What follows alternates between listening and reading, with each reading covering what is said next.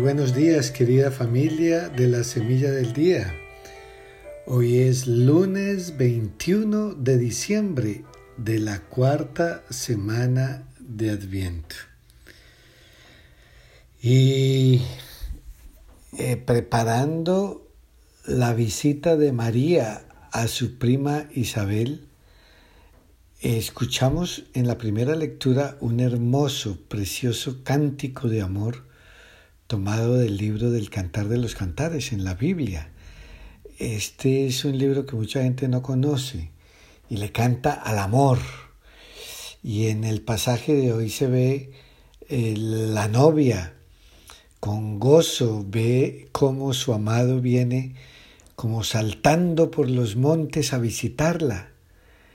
Y el novio le canta un poema pidiéndole a ella que se deje ver, Levántate, amada mía, y ven, hazme oír tu voz. Y todo es como poesía y primavera en la naturaleza. Pero de lo que habla sobre todo es del, amor entre dos jóvenes. El amor humano, ese es el amor humano, elevado en la Biblia a símbolo y encarnación del amor de Dios a su pueblo. Así que es muy bello que la, que la palabra de Dios nos habla del amor también, del amor humano, del enamoramiento, nos habla de primavera, de poesía, de gratitud, en medio de un mundo que todo lo vuelve comercial, hasta el amor, hasta el sexo, todo puro comercio, se mete aquí y, y para ver cosas por allá que mm, llevan, que demeritan, por ejemplo, la sexualidad y entonces hay que pagar y todo eso. Eso es lo que hace el mundo. Cálculos, cálculos, todo se comercializa, todo. Y que este amor juvenil sea precisamente el lenguaje con el que en las vísperas ya de la Navidad se nos anuncia la buena noticia, que Dios también es el novio, se dispone a celebrar la fiesta una vez más si la humanidad y la iglesia, que es la novia, le acepta su amor. Para hoy, por ejemplo, hay otra lectura, eh, una lectura que se puede escoger, que es de, de Sofonías. Invita también a una sincera alegría a la hija de Sión. ¿Cuál es la hija de Sión? El pueblo de Israel, le dice, grita de júbilo, alégrate. ¿Cuál es el motivo de toda esta alegría y de todo este enamoramiento? Que Dios está cerca. El Señor, tu Dios, en medio de ti, es un guerrero que salva. Dios sigue amando a su pueblo. Él se goza y se complace en ti, te ama y se alegra con júbilo como en día de fiesta. Así, querida familia, que ya no tiene cabida el miedo, ni, ni se debe sentir desfallecimiento. El Señor nos ha perdonado todas nuestras culpas. Dice la palabra, ha cancelado tu condena y nos renueva gozosamente su amor. Así que si en los tiempos del profeta se podía decir eso, pues nosotros después del acontecimiento de la venida de Cristo, lo podemos proclamar con mucho más motivo. Y, y nos hará bien pensar que esta Navidad la desea Dios más que nosotros mismos. Él quiere que continuemos recordando el nacimiento de Jesús, pero que ese recuerdo de la presencia de Dios en la historia de la humanidad no se quede solamente en eso, en un recuerdo, sino que Recordemos que Dios está presente en el pasado, en el futuro y así lo está el día de hoy. En esta Navidad, Dios quiere que sepamos que está tan cerca de nosotros que nada ni nadie nos puede separar. Y el Salmo también expresa estos sentimientos de júbilo. Demos gracias al Señor al son del arpa. En el Señor está nuestra esperanza, pues Él es nuestra ayuda y nuestro amparo. En el Señor se alegra el corazón y en Él hemos confiado. ¡Wow! Pareciera como escrito para que lo recemos precisamente en estos últimos días de Adviento. Nosotros aguardamos, esperamos al Señor y con Él se alegra nuestro corazón y en su santo nombre confiamos. Esas son actitudes que nos preparan a una Navidad no superficial, no a una Navidad comercial, sino a una Navidad vivida desde el corazón, desde el centro de nuestro ser. Y en el Evangelio pues tenemos la visita de María a Isabel, a la prima. María acaba de recibir la trascendental noticia de su maternidad divina. Y ella corre presurosa por la montaña a la casa de Isabel a ofrecerle su ayuda en la espera de su hijo. Eh, ella está llena de Dios, alegre y a la vez servicial para con los demás. Así que María es portadora en su seno del Salvador. Por eso María la conocemos como el arca de la alianza, porque así como el arca en el Antiguo Testamento llevaba lo más sagrado del pueblo de Israel, que eran las tablas de la ley, María lleva en su seno lo más sagrado de nosotros los cristianos, que es Jesucristo, que es la nueva ley, la nueva y definitiva y eterna ley. Y entonces ya con esta visita María está evangelizando. E, y la buena noticia la comunica con su presencia. Y así, llena de alegría, eh, llega donde Isabel y, el hijo de ella salta de gozo en sus entrañas. Él es el que será el precursor de Jesús de Juan Bautista. Y es significativo este encuentro entre Isabel y María. Son dos mujeres sencillas del pueblo. Pero Dios les ha dado una gracia especial, les ha dado una maternidad que nadie esperaba. Por un lado, a aquella mujer mayor que ya era estéril. Recordemos que ser estéril, es no dar frutos. Y por el otro lado, la maternidad se manifiesta en la Virgen. Así que es el poder de Dios que se manifiesta en los que confían en Él. Y es que Dios da vida en donde el ser humano no la puede encontrar. Y es esa generosidad de Dios la que va moviendo corazones para que se vuelvan disponibles a la voluntad de Dios. Así que esto es un hermoso símbolo del encuentro del Antiguo y del Nuevo Testamento, o sea, de los tiempos de la espera y los tiempos de la plenitud de la venida del Señor. Por eso es que María, eh, perdón, Isabel llena de alegría, canta a, a toda voz las alabanzas de Dios y de su prima María, en quien reconoce a la madre de mi Señor. Y por eso, eh, eh, digamos que Isabel de alguna manera hace un retrato de María cuando dice, dichosa tú que has creído. Así, querida familia, que todas estas lecturas rebosan de alegría. Eh, alegría que ante todo llena el corazón de Dios.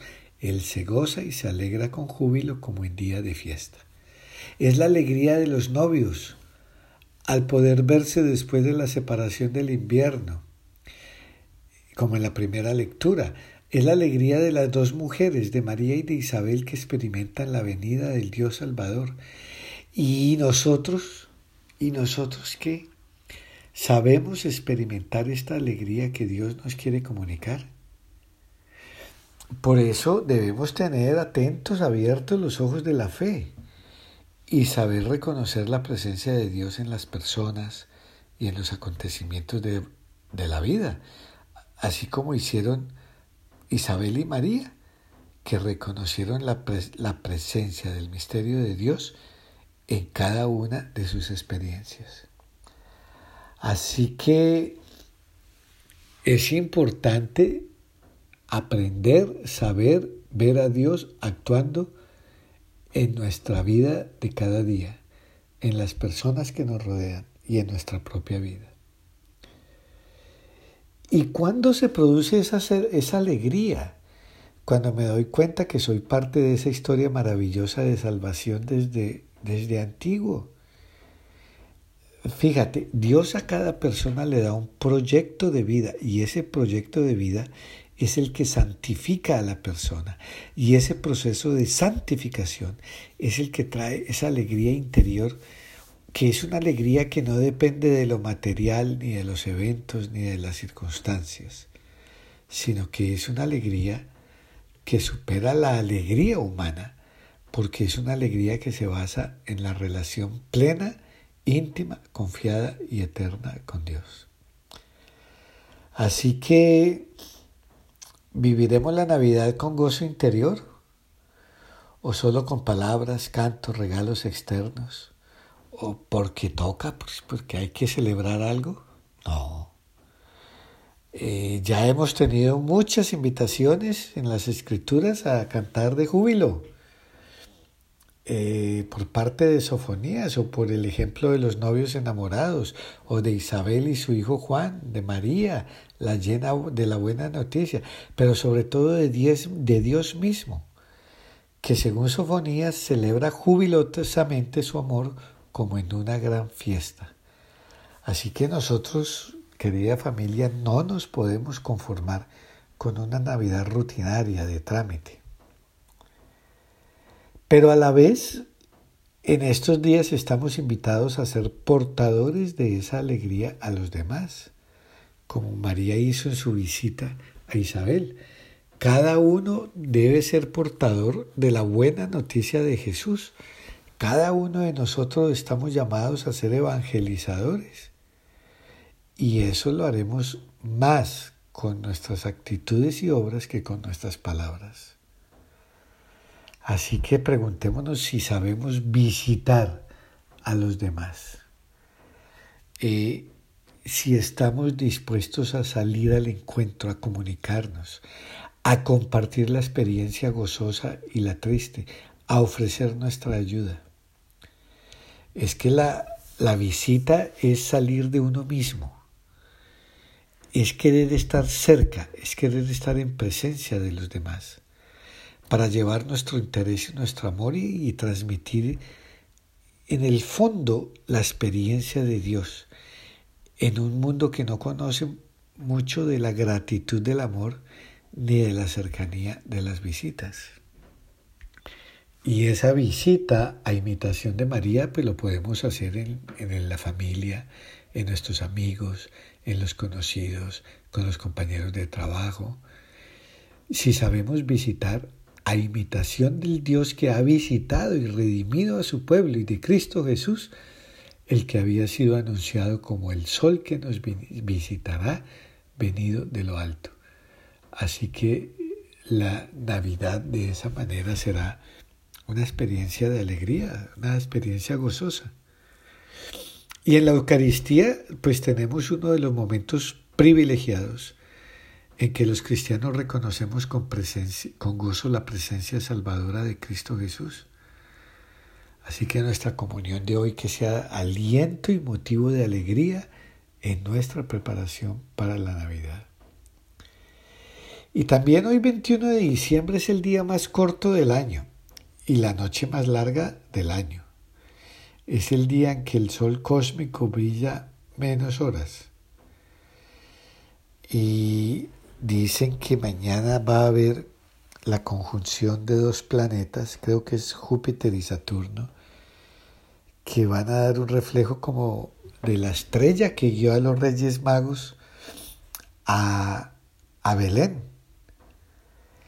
Pero sobre todo nosotros los cristianos invocamos a Cristo como nuestro verdadero sol, el sol que nace de lo alto, dice Zacarías.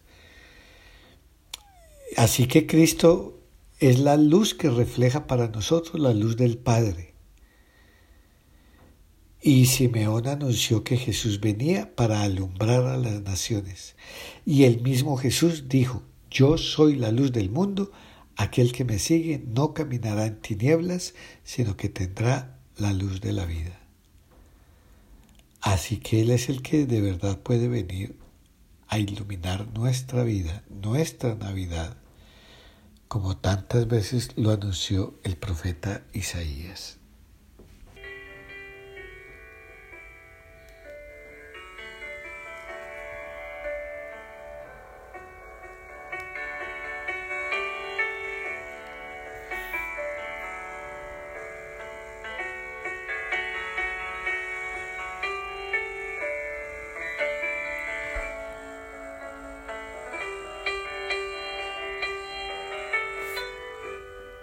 Manuel, Rey y legislador nuestro, ven, Señor, a salvarnos.